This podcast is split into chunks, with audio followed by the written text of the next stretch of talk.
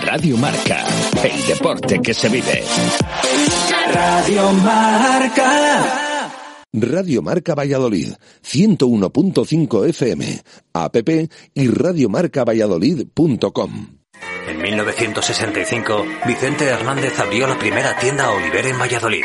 56 años después y con 8 tiendas en nuestra ciudad y 12 en España, Oliver llega a la Plaza Mayor de Valladolid con la calidad y la tradición del primer día. El sueño de Bernardo, Diego, Emma y de toda una familia hecho realidad del que ya pueden disfrutar todos los vallisoletanos.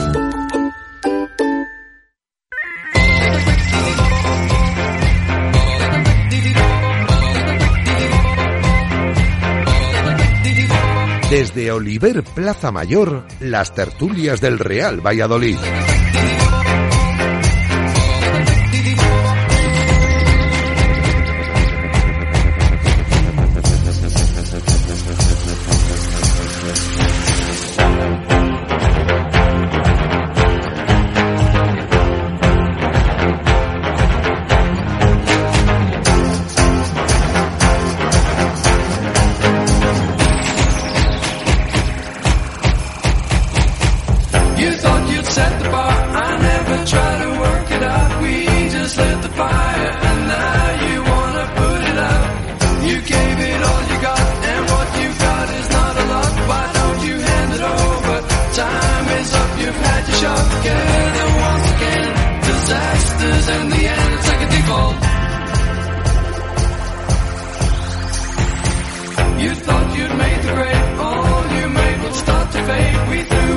7 y 2 minutos de la tarde, ¿qué tal? Bienvenidos un eh, martes más aquí a Oliver Plaza Mayor, en pleno centro de Valladolid, en plena Plaza Mayor de la ciudad, desde donde siempre te llevamos estas tertulias. Habitualmente vamos cambiando aficionados peñistas, pues en esta ocasión nos visita una nueva peña de la Federación del Real Valladolid y por lo tanto, pues vamos a estar con ellos hasta las 8 en punto de la tarde para hablar del Pucela en un día en el que hemos cambiado un poquito el paso con esto de- del equipo también. Hemos estado hace unos minutos en el entrenamiento del Real Valladolid que ha tenido lugar por la tarde a puerta abierta, entrenamiento de recuperación, no han estado los titulares, bueno, han salido al principio y luego después de hacer algún ejercicio al margen, pues se han vuelto al interior del estadio José Zorrilla. Hay que decir que no ha faltado ningún futbolista y que además hemos visto trabajar al margen ya tanto a Kennedy como a Anwar, que son buenas noticias porque quiere decirse que se inicia esa eh, cuenta atrás de recuperación para ambos futbolistas, aunque ya saben que Anwar, aunque Pacheta no lo ha descartado, bueno, puede estar para los últimos partidos de temporada y que Kennedy, pues más o menos ya lleva la mitad del camino andado. Así que esas son las novedades de esta tarde, junto con un nuevo horario que hemos conocido hace nada, hace escasos minutos. Últimamente la liga pues tiene bien esto de con previsión mm, ir poniendo y fijando esos horarios. Hemos tenido semanas que solo conocíamos el siguiente del Real Valladolid. Bueno, pues ya conocemos unos cuantos. Si la pasada semana les eh, anunciábamos que el Pucela recibía al español el domingo 5 de marzo a las 2 de la tarde, pues ahora ha salido el horario de la jornada número 25, la siguiente que visitamos el campo del que actualmente es el colista, el campo del Elche, el Martínez Valero, el sábado 11 de marzo a las 4 y cuarto de la tarde. Últimamente están respetando los horarios, o más bien los horarios, los días, porque le están poniendo los partidos al Pucela, tanto sábados como domingos. Poquitos viernes, poquitos lunes, aunque es cierto y somos conscientes que hay aficionados del Pucela abonados que también nos escriben y nos dicen que esto de las 2 de la tarde, que tampoco les, les gusta mucho, que no pueden ir, a pesar de que no nos están tocando las 9 de la noche, que también en Zorrilla casi casi se va a ir el frío ya y no hemos tenido esos partidos, así que mejor que mejor. Vamos a hablar también un poco de la afición en, durante, durante esta tertulia, porque el pasado domingo, por ejemplo, hubo más de 21.000 espectadores en Zorrilla y un poco esa animación que hay, que hay en, eh, en torno al Real Valladolid, que nos gusta lo que ha cambiado en los últimos años. Eh, dicho todo esto, pues vamos a presentar ya a nuestros invitados en la tarde de hoy. La Peña dando guerra. Tenemos aquí a su presidente con nosotros, David Rodríguez. David, ¿qué tal? Buenas tardes. Buenas tardes, Jesús. Que vienes como presidente de Dando Guerra y también como secretario de la Federación de Peñas. Correcto, doble cargo. Bueno, pues hoy no tenemos con nosotros aquí a, a nuestro Juan Carlos Cabo, así que haces esa doble de función. responsable también. Eh, y además, bueno, es que habéis venido, así nos gusta, ¿eh? que, que vengáis unos cuantos, habéis venido cinco en total, de la Peña dando guerra, ahora, ahora os, os voy preguntando, pero voy saludando al resto de los miembros de, de esta Peña que nos acompañan. Carlos Balmori, buenas tardes.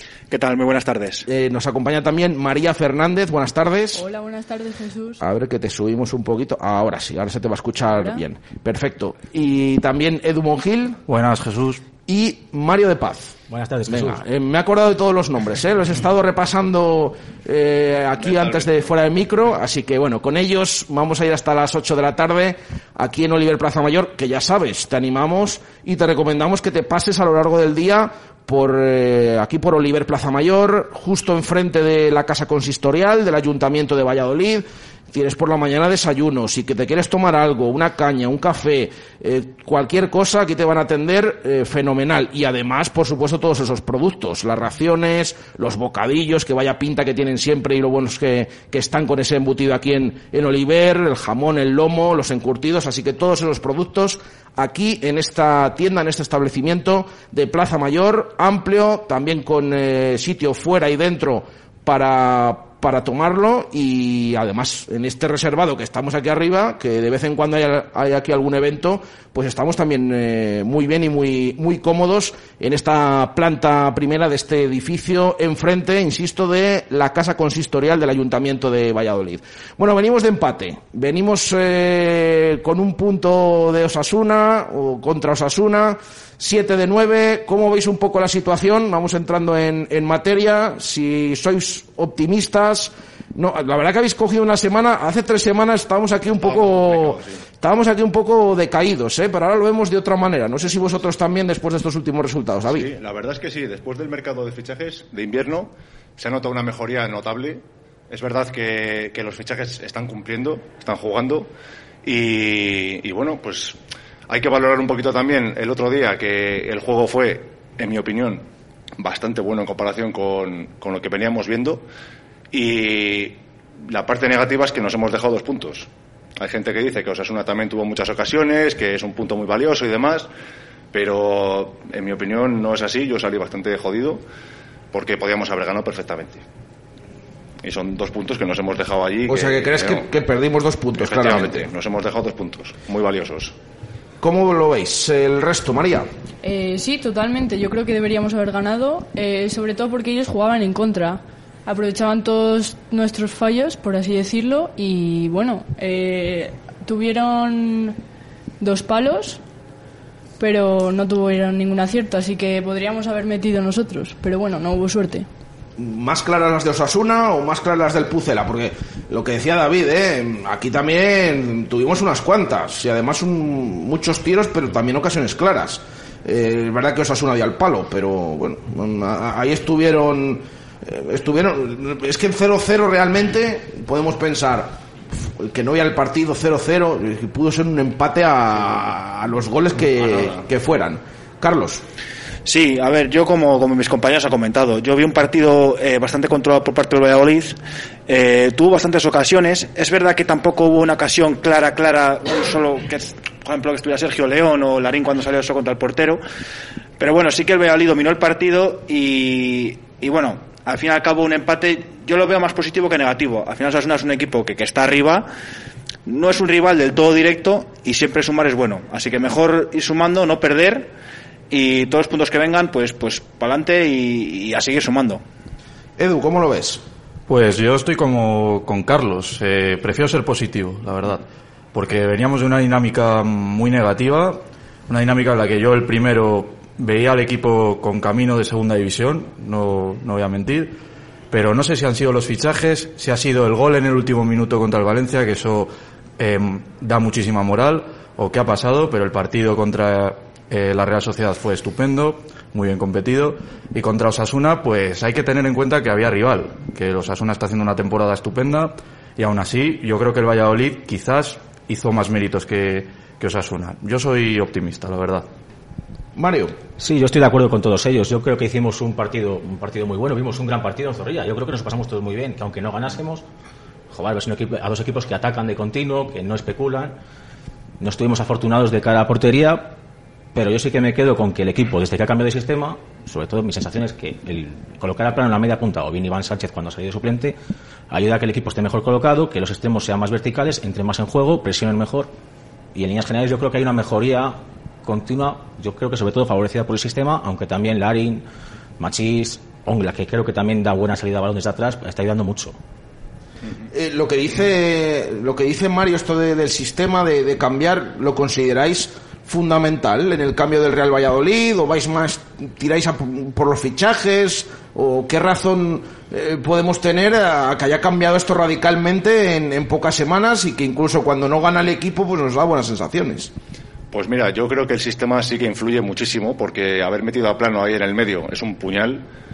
Yo siempre le he apoyado mucho y, creo que es un jugador que, que defiende, que presiona, que lucha, que pelea. Y, y ahora tenerle ahí en el medio y crear esas ocasiones es de valorar. Y también, sobre todo, a, a, a Darwin Machís, que desde que ha venido, si no me equivoco, ha jugado todo. Los 90 minutos, bueno, el otro día creo que sí que la cambiaron al final, hace- por Aguado, pero ha jugado todo. Y es un jugador que, que desborda, que, que centra, que tira. El otro día tuvo una ocasión buenísima también. Y eso se nota muchísimo. Sí, a ver, yo, yo creo que es un poco de todo. Yo creo que es un poco el sistema que está ayudando bastante a los jugadores y también los jugadores nuevos que han entrado. Ha entrado Sabia Nueva, jugadores con ganas, eh, jugadores encima ya experimentados, con, con, con experiencia en primera división. Y eso hace que, que la mezcla de todo eso, pues el Valladolid ahora esté bastante mejor que lo que estaba hace apenas dos semanas. Eh, también hay que agradecer bastante, yo creo, a, a Pacheta, porque ha sabido tanto a los que estaban jugando mucho como estaban jugando menos, un poco organizar el equipo y hacer que todos estén contentos. Es verdad cuando sale un jugador, siempre se queda uno en el banquillo y, y cuando sale ese que está en el banquillo, siempre resulta luego revulsivo, pues como es el caso de Larin, cuando estaba Beisman, pues el caso de Sergio León. Y, yo creo que todos esos aspectos están ayudando a que el Valladolid pues ahora esté más lanzado que antes y que, que a la que a final de temporada pues sea algo ilusionante y que ojalá no tengamos que sufrir. María ¿cómo, cómo lo ves? ¿cuál crees que ha sido el, cambio principal? Eh, bueno, en mi opinión, yo creo que es clave el, el nuevo fichaje de Machís y Larin, eh, sobre todo porque es que destacan en estos últimos partidos. O sea, es, eh, muy importante que metamos gol. Eso es lo único que nos falta. Pero teniendo a Larin, eh, pues últimamente estamos muy bien. Eh, nos ha faltado en el último partido ese gol. Lo han buscado mucho Machís, sobre todo en los centros, pero no ha llegado nunca. El tema de, de Larin el otro día mm, sí que es cierto yo lo digo y lo comentamos también ayer en, en la tertulia de, de Twitch eh, por la noche Em, yo le veo a diario que sí que es un jugador que parece que está bueno tiene eh, está como desconectado eh, en el propio partido le ves tranquilo en el campo. Ahora cuando tiene la pelota eh, parece que cambia, es que incluso participa en las jugadas, empieza en el centro del campo, descarga banda, va al remate. Lástima el otro día que no llegara a conectar esta que, que dice María, pero es, es cierto, ¿no? También ha cambiado un poquito la, la cara al, al Real Valladolid, David. Sí, el otro día en San Sebastián me estaba acordando de una jugada de Larin que no sé si se la robó en el medio del campo, se fue de dos y en tres zancadas llegó al córner. Digo, pero bueno, vaya delantero hemos fichado, me cago en diez. Con el disgusto que teníamos con Beisman, con su salida, nos han hecho olvidar rápido. Y si llega a meter el otro día, vamos, le hacemos una estatua ya, en el poco tiempo que jugó. Carlos, ¿cómo, ¿cómo ves el tema Larin? Yo creo que es un jugador bastante completo. Es verdad que todavía no tiene muchos minutos y que no nos ha dado tiempo a verle bien desde el primer minuto jugando de titular.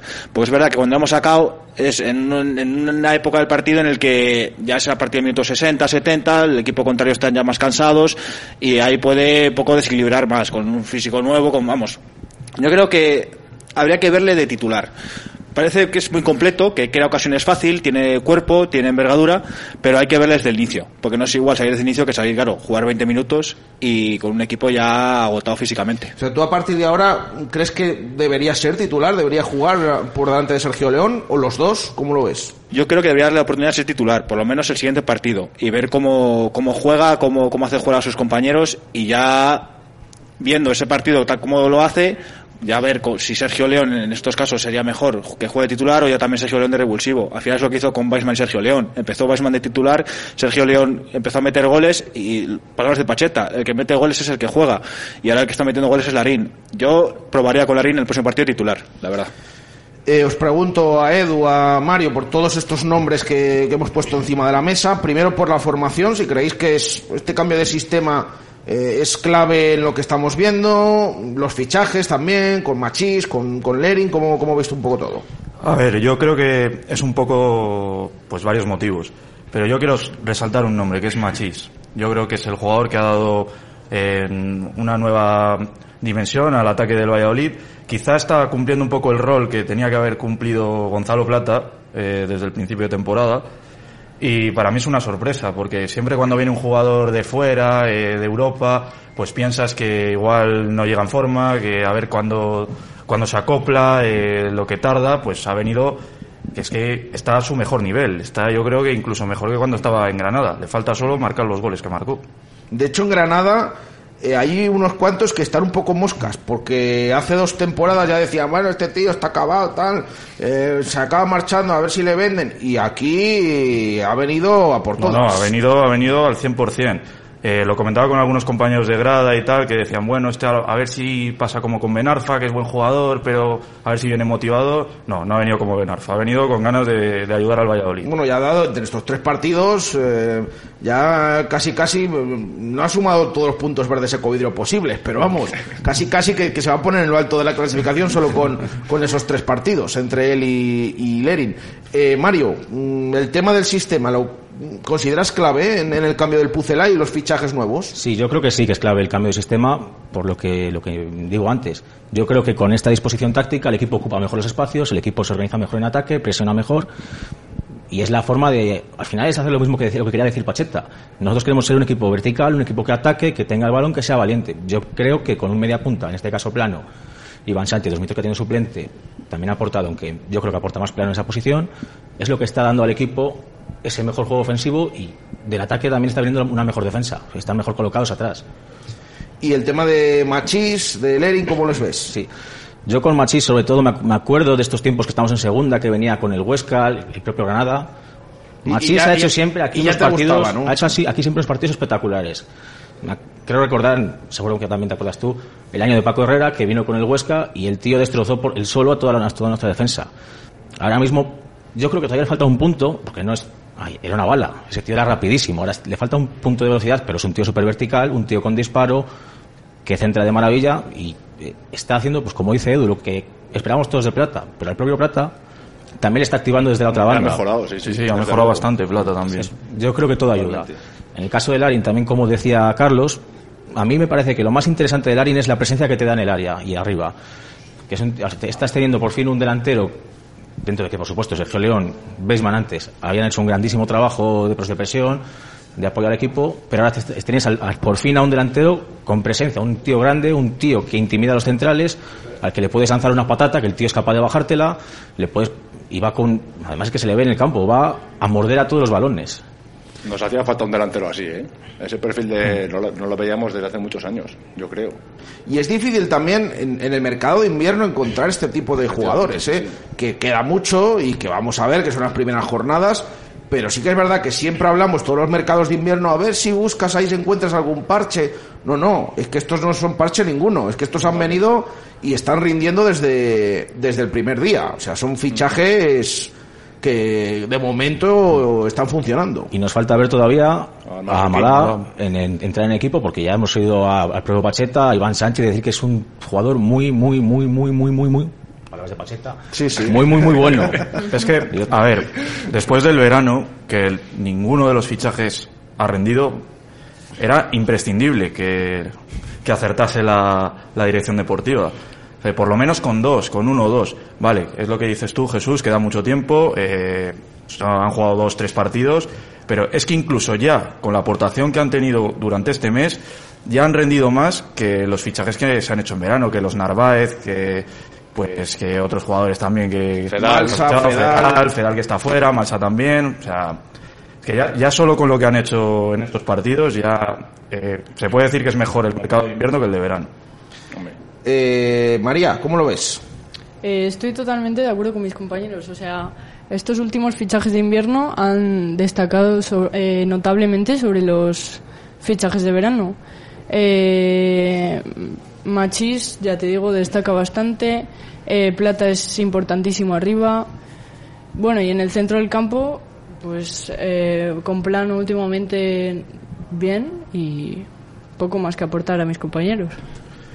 Carlos, David. Me gustaría hacer un apunte aquí en el tema de los Tú tienes el micro abierto, ¿eh, David? Cuando Ya, ya, ya, quieras. pero había que dejar hablar. Sí, sí, sí, sí. No, ves que ahora le- que no están viendo los oyentes, levanta la mano David. No, Sí, no, sí. Habla, habla, que no hay problema. Quería eh, también ensalzar la figura de Masip, que todos los veranos es para mí el mejor fichaje, porque siempre le traen a algún portero que, que le vaya a pelear el puesto y que quiera competir y demás, y siempre se les ha comido a todos. A todos. Y le, han dado muchos palos también cuando estaba Roberto y, Sergio les, les intercambiaba y demás. Pero para mí es un tío cumplidor y cuando no, no ha jugado también es buen profesional, lo asume, no pone malas caras, no, no sé. Le quería, le quería ensalzar su figura. Y sí que es verdad que, que cuando para parece, bueno, eh, lo normalizamos, ¿no? Sí, En sí, ya nos hemos acostumbrado. Cuando tiene algún fallo, ah, es que el portero hay que cambiarlo, no sé Que no qué, es que sale. va así. es que aco- acostumbrarse a que un portero pare es fundamental.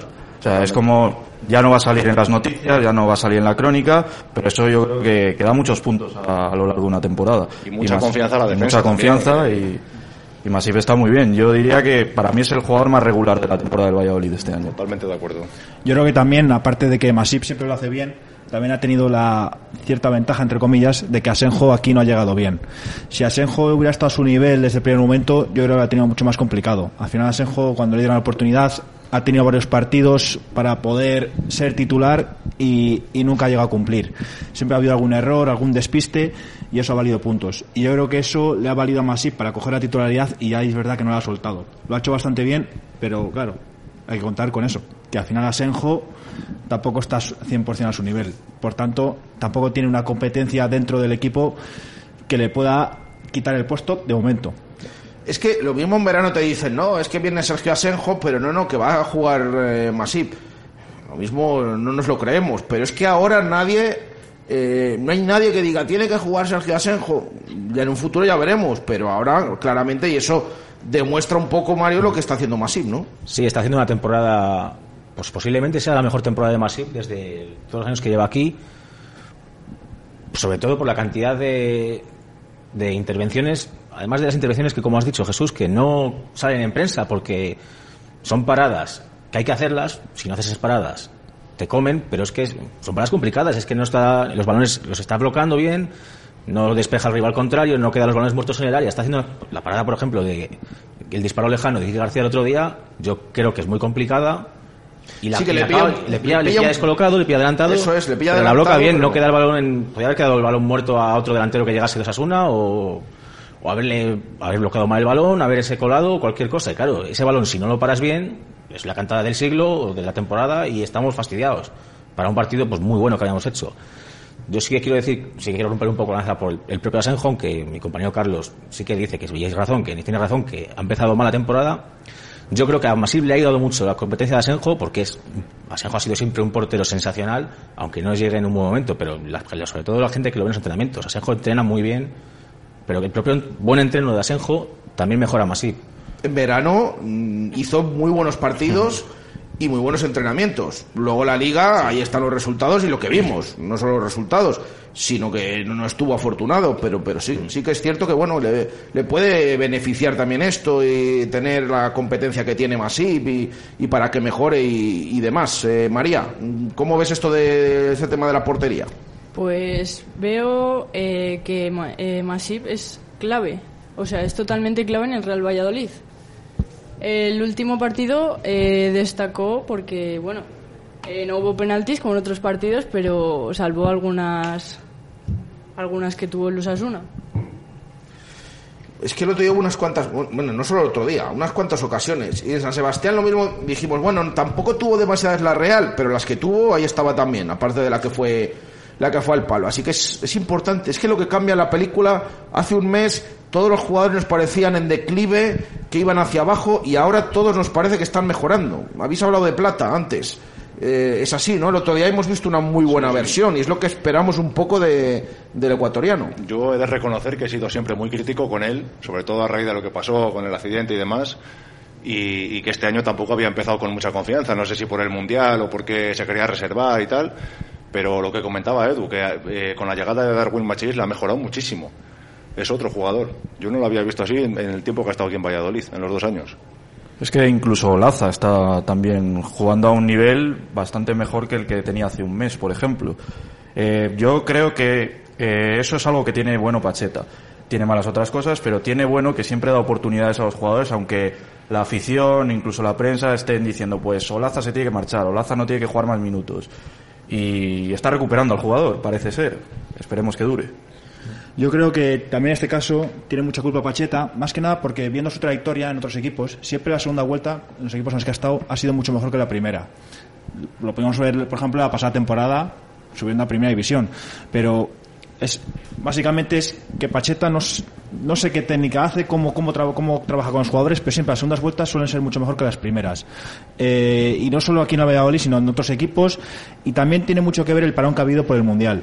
El eh, eh, los muchos, vamos, había dos o tres jugadores que sí que podían ir al Mundial por parte del Valladolid, pues como fueron el Yamik, Plata y demás, y eso se notó en el equipo. Al final estaban pensando en ir al Mundial, pues como en todos los equipos. Ya la vuelta del Mundial se han, se han tenido que centrar en lo que se tienen que centrar realmente y eso ha hecho que también el equipo pues se note que estén todos pues más centrados ya en la liga y en lo que en lo, que tienen que hacer, que es jugar y ganar.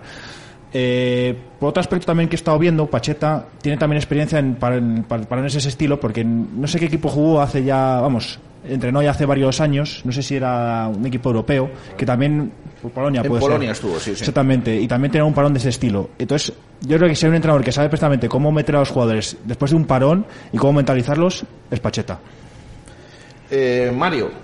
Yo además, hablando de, como hemos hablado de, de Olaza, de, de Plata, también quiero destacar, y a mí es un jugador que estos años anteriores no me ha terminado de convencer nunca, pero creo que, que también hay que destacar el papel de Javi Sánchez, que después de años y años que cada dos semanas, tres semanas era lesión muscular, era cualquier problema, está teniendo ese, eh, si no me fallan los datos, es el jugador de campo con más minutos de la plantilla, Sí.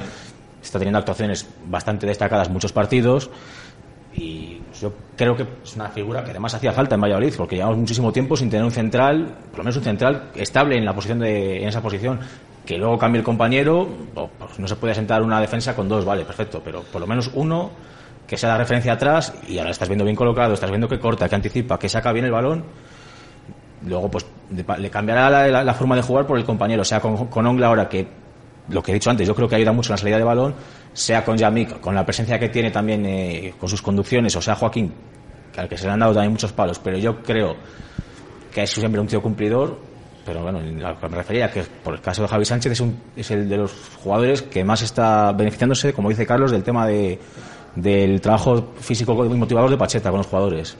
¿Cómo veis el resto? A Javi Sánchez, ya que saca el nombre Mario. Javi Sánchez para mí ahora mismo es el mejor central de la plantilla, sin ninguna duda. Es verdad que otras temporadas, aun cumpliendo los partidos que jugaba, estaba lesionado cada dos por tres.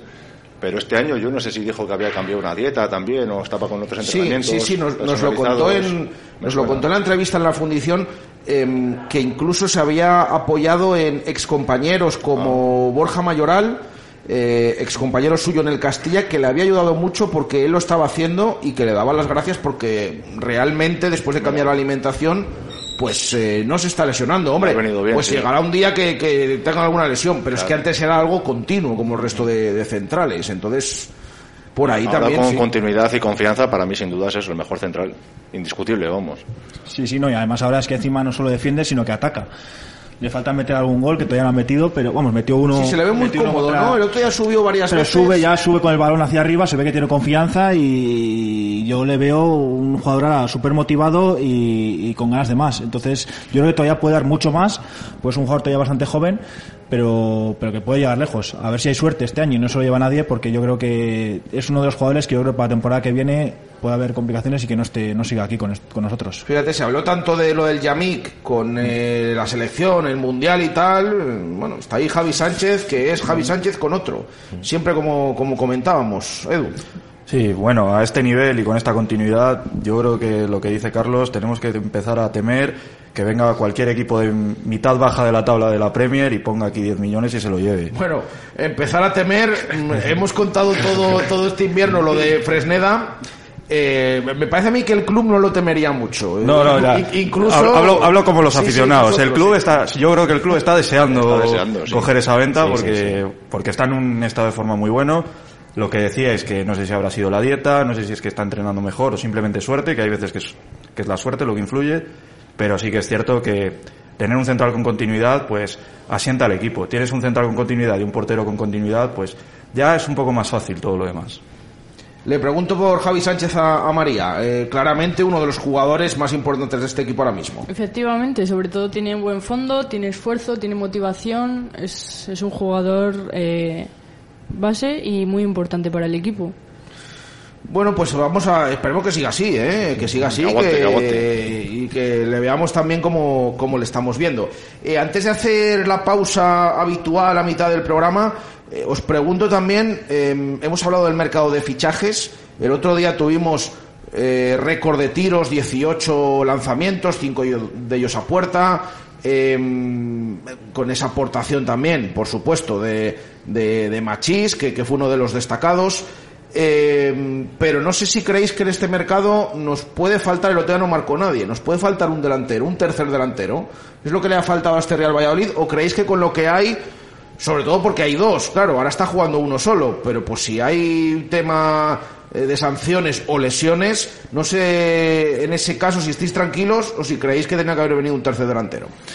Yo sinceramente pienso que la plantilla sí está bien. Es verdad que, como tú has dicho bien, eh, si uno se lesiona, le sanciona y demás, ya solo quedaría otro, o en el caso también que jueguen los dos de titulares, pues no tendríamos ningún suplente que saliera de refresco y pudiera ayudar al equipo en esa faceta. Pero es verdad que también hay que contar con la cantera, que tenemos gente como Slavi, como Arroyo, que yo creo que si se les dan oportunidades, al final son chavales con muchas ganas de triunfar y, y ¿por qué no darles oportunidad a ellos más que buscar otro delantero en un mercado de invierno que apenas hay, con ritmo, con experiencia de primera división y que puedan ayudar al equipo más que en dos jugadores como son esos que he mencionado que al final son gente de la ciudad que quiere al equipo y que quiere lo mejor tanto para el club como para, para sus aficionados. Mario. Yo creo que en, pues en este sentido, en el tema del delantero, es una pena que las cosas se hayan dado como se hayan dado con, con Baseman. Yo pienso que con Machis, sobre todo, hubiera tenido muchas más oportunidades de. ¿Por qué se ríe David? Porque... de- de No, porque han tenido aquí piques Carlos y Mario. Ah, que quería Weisman que se marchara Weisman y No, no, no. Sí, no. eh, bueno, más o menos sí, porque es verdad que a mí Weisman en primera no me termina no me termina de convencer nunca. eh, al Ah, o sea que el crítico con Weisman es, es Carlos. Eso Sí. Y Mario el defensor a Sí, por, por supuesto, pero bueno, al margen de eso, yo creo que le podía haber ayudado mucho a Baseman, eh, tanto este sistema con el media punta para filtrar pases, porque Baseman yo creo que tenía mucha capacidad de desmarque, como los balones de Machís. Pero bueno, más que incluso habiendo consentido la salida de Baseman por necesidad, pues por necesidad económica o temas de vestuario como como se comenta, yo no estoy ahí, no puedo saberlo, o porque el propio Baseman quería salir pues por sus temas personales, creo que era más interesante tener un tercer jugador de banda, o bien, al menos hasta que se recupere Kennedy, como hubiera sido el caso de Cabral, pero bueno, enlazando con lo que dice Carlos. Sobre todo creo que el caso de Roberto Arroyo puede ser un jugador que, que entre de pie en esta plantilla. Yo creo que Roberto Arroyo puede dar tanto la velocidad que tiene, no llega a ser tan ágil como Plata o como Machis, pero yo creo que es un chico bastante rápido, tiene una mala leche arriba de, de exagerada. Bueno, Y arriba está- y incluso- y como jugador, como Sí, persona, sí, sí, tiene mucha mala leche. protesta. Incluso, incluso añadiría a Manu Pozo del otro extremo del Promesas, que sí, yo no, tenía muchas referencias de él, yo subo mucho los anexos, pero no tenía referencias de él cuando vino. Y, joder, al tío le ves que es muy vertical, que es rápido también, que es dinámico y que llega, ya lleva el chico. Bueno, tanto él como Arroyo llevan seis goles, yo creo que cualquiera de los dos podría entrar de pie en esta plantilla. El caso de Slavi me da pena porque el chico no está teniendo continuidad en el Promesas y le ve salir, está más apático, más desganado. Pero bueno, también está el recurso de Cedric. Cedric es un, por lo menos en segunda federación, destaca muchísimo por el físico, incluso en primera te podía dar esos 5 o 10 minutos de colgar balones, sea con Larin, sea con Sergio León, si se diera la necesidad. Eh, no sé quién me falta de opinar de lo del delantero, Edu. Eh, a ver, yo sí que creo que vamos un poco justos. Llegados a este punto, pues evidentemente si es necesario, antes que poner al Yamik otra vez de nueve, pues yo prefiero ver a un chaval de la cantera.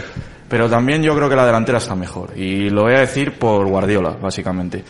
Eh, que tuviera tantos minutos Sergio Guardiola con el rendimiento que estaba dando, a mí me parece que le ha limitado competitivamente al Valladolid. Eh, se ha marchado ahora y a los 30 minutos ha metido un gol con el Cádiz, perfecto, pero yo creo que el Valladolid ahora mismo con Larin va mejor, con Sergio León va mejor y sobre todo porque no va a jugar Guardiola que yo creo que estaba restando. Esto de que, de que haya marcado Guardiola con el Cádiz nada más llegar, ¿qué, qué- qué pensáis de ello? Pues mira, yo te digo la verdad. Ojalá meta muchos más y se salve el Cádiz. Y se quede allí ya tranquilamente, disfrutando de la playa. O sea, este contrato, de, este contrato de Sergio Guardiola ahora ha provocado que incluso haya más gente que quiera que se salve el Cádiz. Sí, sí. eh, antes que, más, más que antes, ¿no? Sí, sí, los que había. somos... Sí, sí, hay mucha gente que no le gusta a Sergio. y Aferrimos a Sergio pero- González y a Sergio Guardiola. Pero hoy. vamos, ahora ya a muerte con el Cádiz. Eh, María, esto de que llegue Guardiola, bueno, Weisman ya marcó el primer día con el Granada. Llega Guardiola, segundo partido, primero como titular y, y gol cuando llegaba aquí años, meses eh, sin, sin marcar. ¿Esto cómo se come? Eh, bueno, en mi opinión, yo creo que ha sido un poco de suerte también, porque llevaba aquí eh, varias, varios partidos y, y no, no, tenía, no tenía el gol. Eh, pero bueno, ha sido ahora marcharse al Cádiz y con algunos otros compañeros antiguos del Valladolid parece que, que ha encontrado su lugar, no sé. Sí, es que, es que hay unos cuantos allí, sí, sí. Bueno, a ver, es que es delantero. Al fin y al cabo, como no meta goles, lleva no sé cuántos años o cuántos tiempos.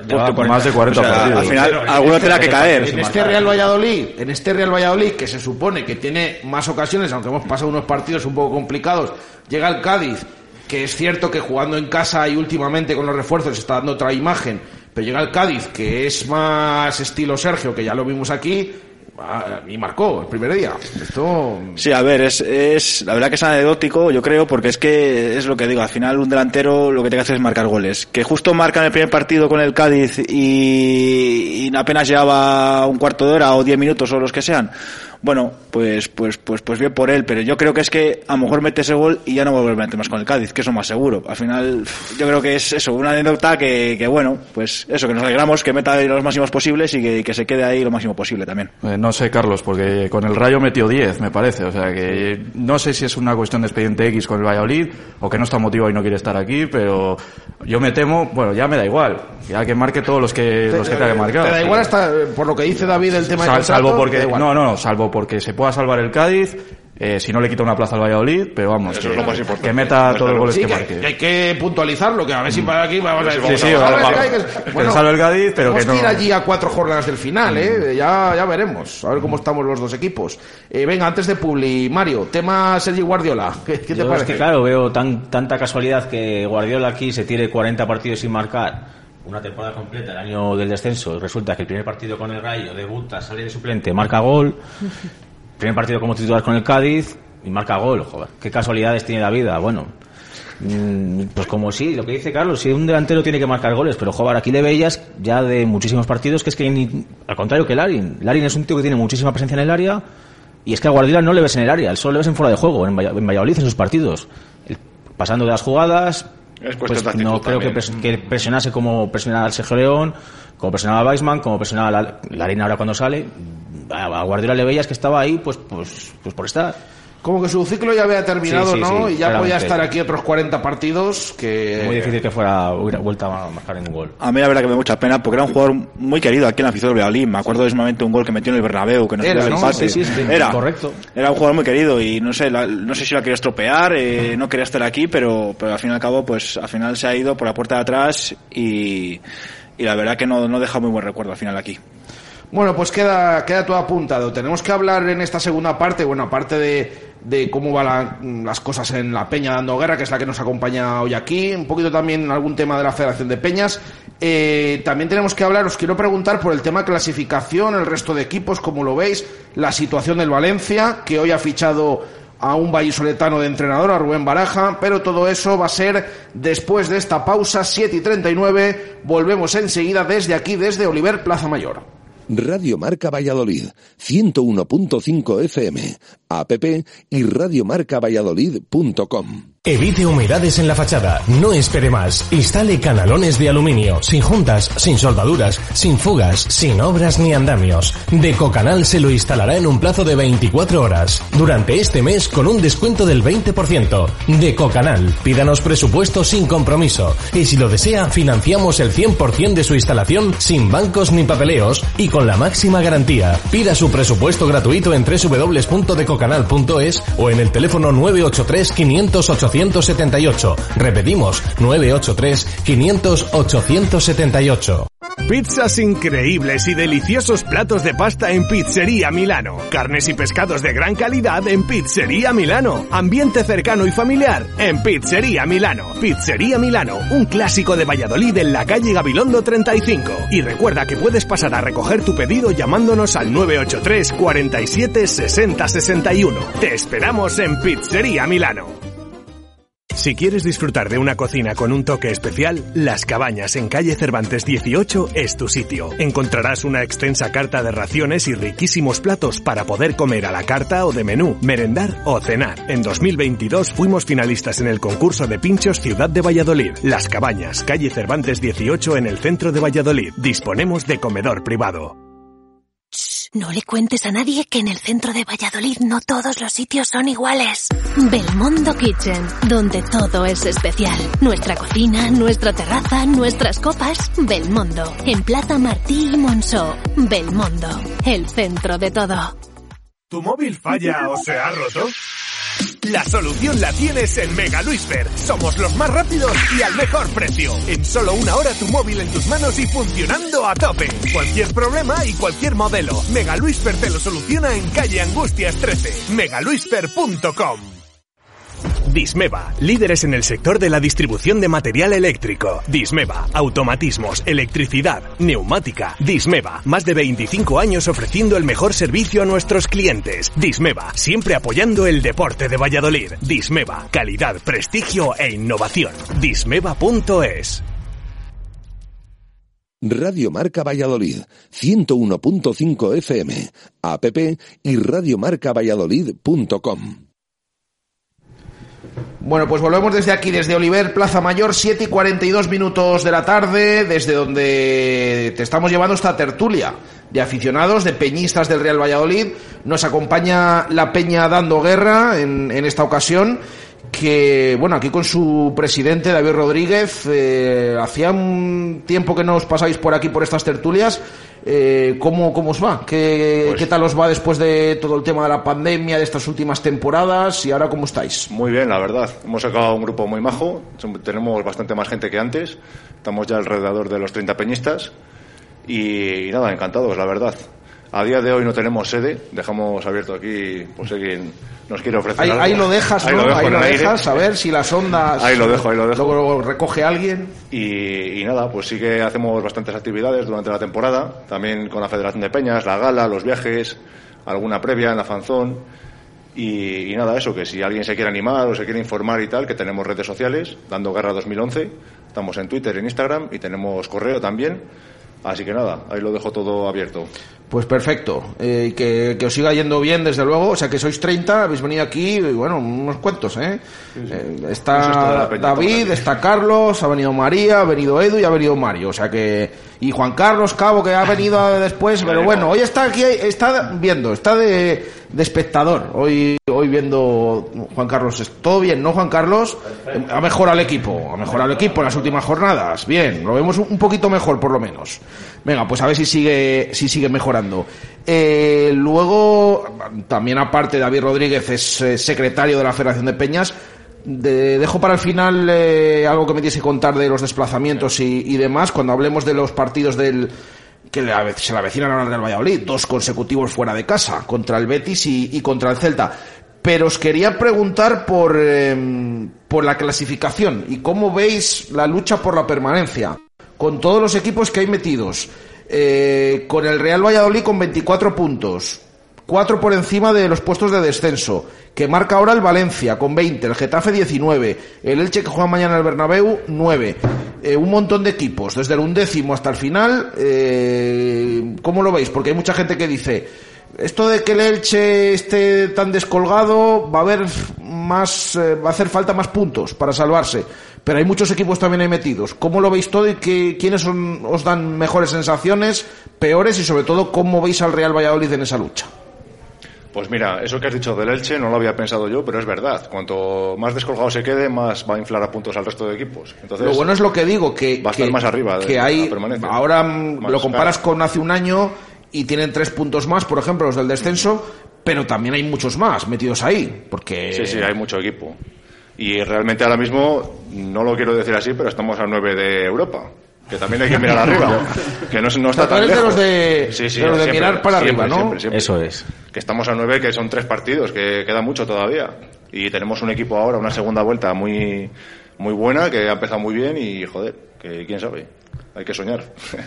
Eh, María, ¿cómo ves esa lucha por la permanencia? ¿Cómo ves al Real Valladolid y, y al resto de equipos?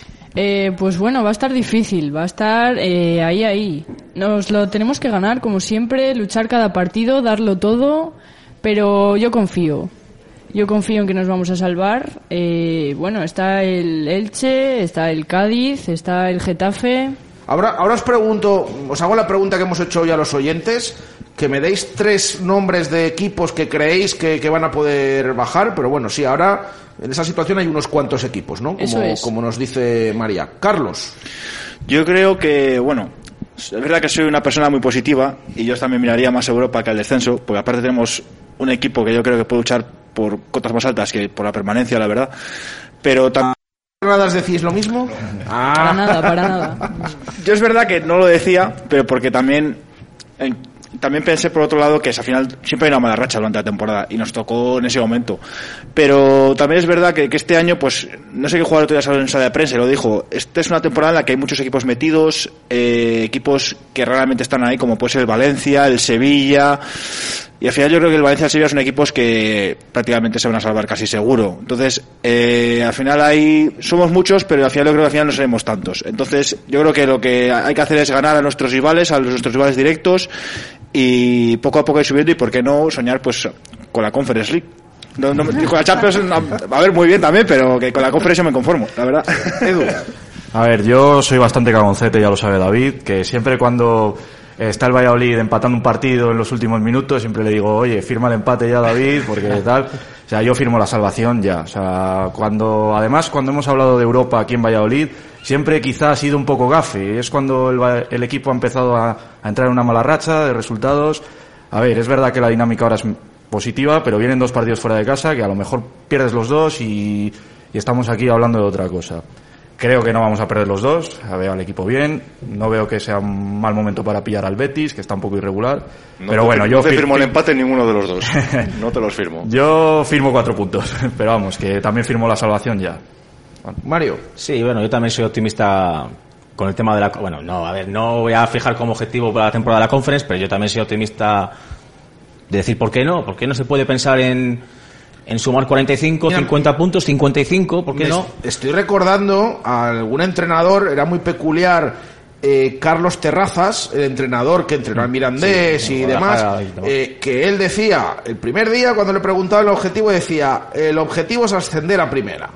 Sí. Ah, bueno, bueno, qué barbaridad es esta. No, no, cuanto más te marques el objetivo arriba, seguro que luego saca las cosas. Claro, bueno, sí. le fue yendo bien, algún año ya terminó bajando, pero bueno, este era su dicho y un poco por ahí es donde lo que decís, ¿no? Sí, yo se lo leía el otro día a un compañero en Twitter, creo que era, lo, lo- lo hablaba Pasión Violeta, que decía que había que fijar como objetivo 50 puntos. Que dice, si tú fijas 50 puntos como objetivo, tienes mucho más fácil salvarte que si fijas 40, porque con 40 te estás conformando con un 5 raspado. Fíjate el objetivo del 6, del 7, del 8, del 9.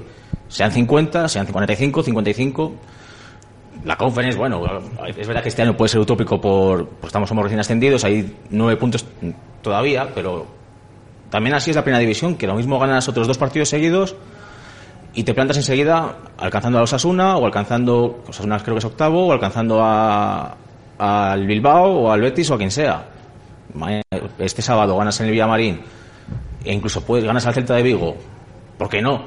Sumas seis puntos y te puedes plantar enseguida en la lucha por la parte alta. Te- seguro que sobrepasas el décimo puesto y piensas por lo menos en que tienes esa opción de llegar a conference. De todas maneras, fíjate lo que es, al final aquí cada persona que viene, cada aficionado, cada, cada peñista tiene su opinión, ¿no? Esta tarde en los anexos me decían unos cuantos aficionados y, y oyentes. Bueno, es que escucho las tertulias, hemos ganado y parece que aquí van aficionados que eran un poco negativos y tal. Bueno, pues ya están viendo hoy aquí. Esto no es... Cada uno tiene su opinión. Eh, la Peña dando guerra, pues eh, le gustaría y se fija esto de, de Europa porque creen que, que el Real Valladolid lo podría conseguir esta temporada. Bueno, pues ahí queda también, ahí queda esa opinión. ¿Querías decir, Carlos? Sí, no, aparte es que lo dijo nuestro presidente. Ronaldo cuando llegó aquí dijo Ah, que en que cinco años... yo no he dicho nada.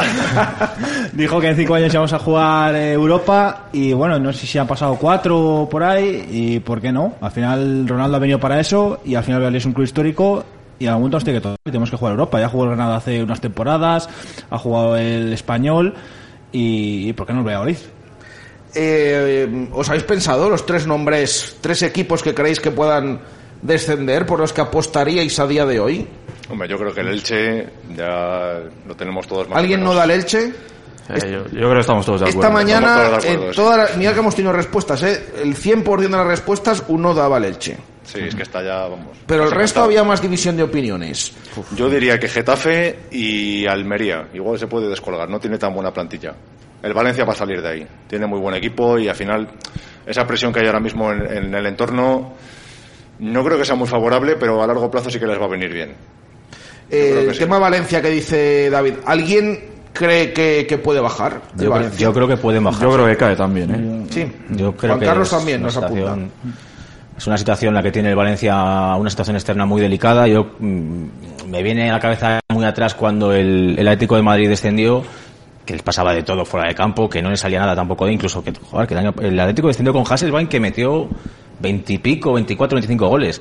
El Valencia en este caso no es verdad, no tiene un super delantero, pero tiene, tiene, un, tiene a Gallá que ha estado a punto al Mundial.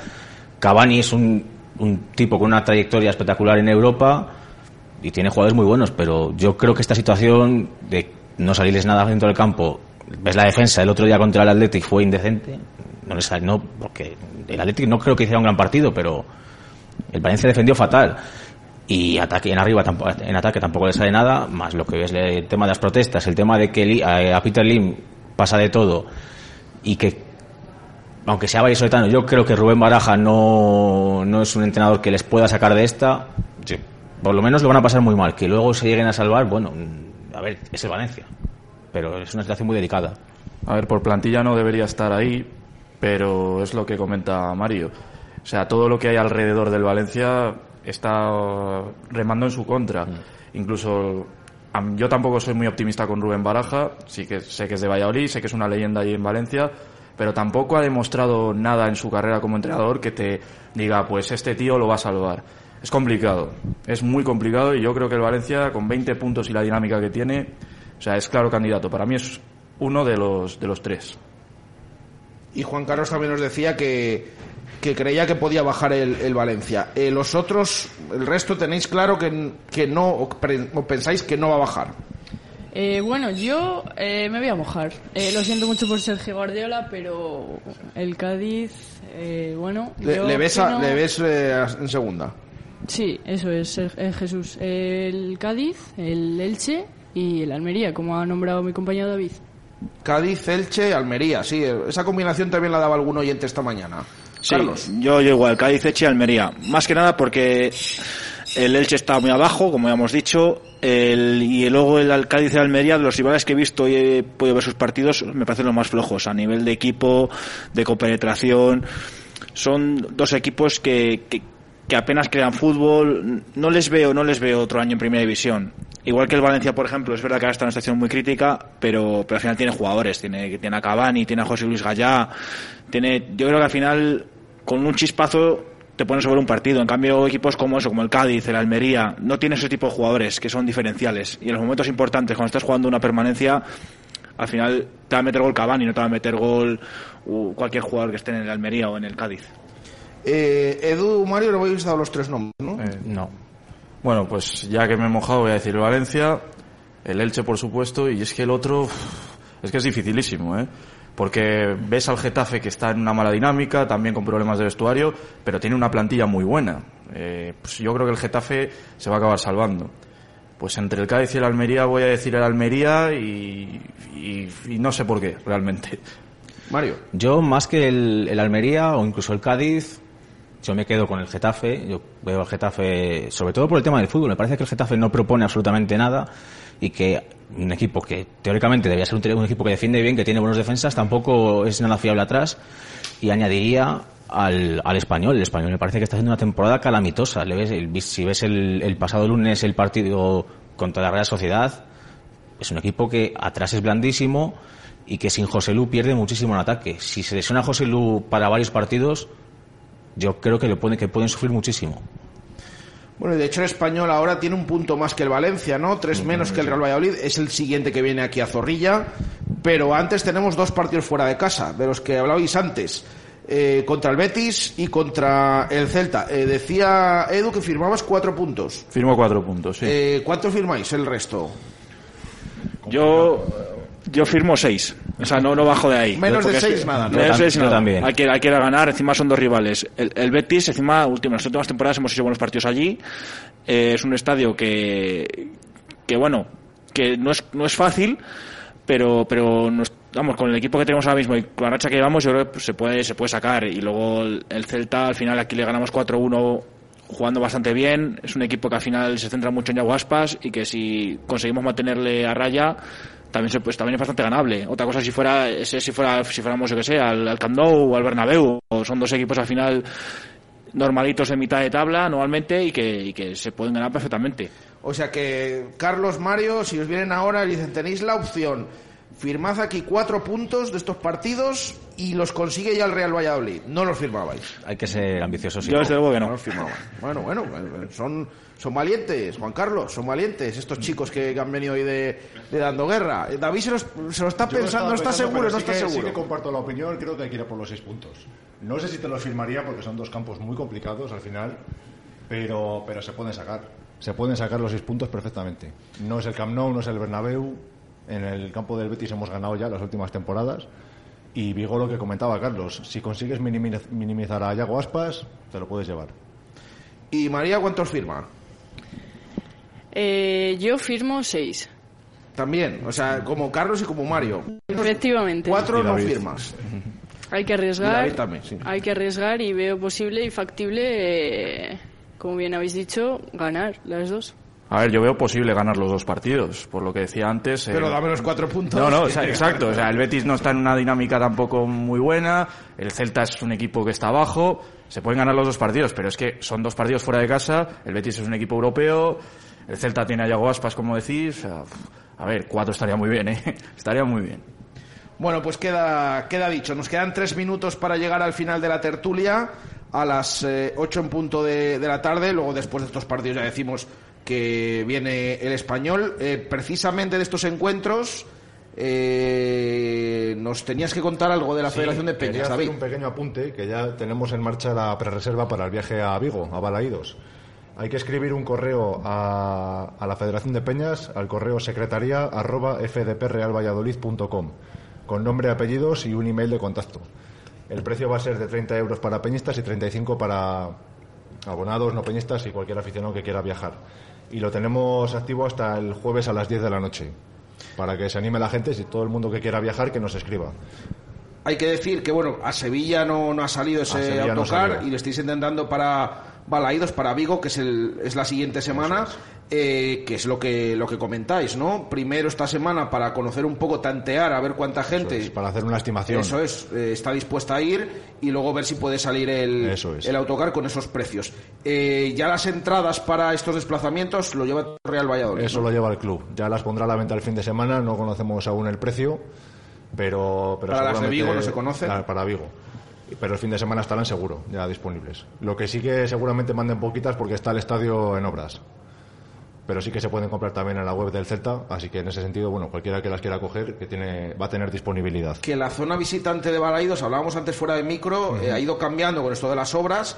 Eh, realmente es una zona baja de una Ahora tribuna. mismo con las obras están como aquí lo que sería grada oeste, a la izquierda de los banquillos, en la esquina. Bueno, pues queda, queda apuntado. Hay que recordar esos horarios que lo decían en el arranque, con el que hemos conocido en, Elche, que están respetando un poco al Real Valladolid, sobre todo en cuanto al día, sábado domingo. Es cierto que esto de las 2 de la tarde, como es el del español, pues eh, hay gente que no le viene bien, pero está jugando sábado domingo el Real Valladolid últimamente, bastantes partidos. El otro día, por cierto, entrado en Zorrilla a las seis y media un domingo. Se nota también estas horas, más de 21.000 espectadores en un mes de febrero en Valladolid, que, que también es, es para, para aplaudirlo. Eh, los próximos partidos, como decimos, el sábado a las cuatro y cuarto en el Villamarín contra el Betis. El siguiente domingo, eh, este partido de Balaídos en Vigo, a las cuatro y cuarto también contra el Celta. Al siguiente domingo viene el día 5 de marzo el Español a Zorrilla a las 2 de la tarde y el que hemos conocido esta tarde, sábado 11 de marzo a las 4 y cuarto juega el Real Valladolid en el campo del Elche, en el campo del colista. Pues eh, todo, todo apuntado. Eh, ¿Ya estáis preparando viaje a Elche o qué? Sí, un tour Elche. También, Hay que- también. Muy bien. Eh, Hay ganas, hay ganas de viajar y, y de ganar sobre todo.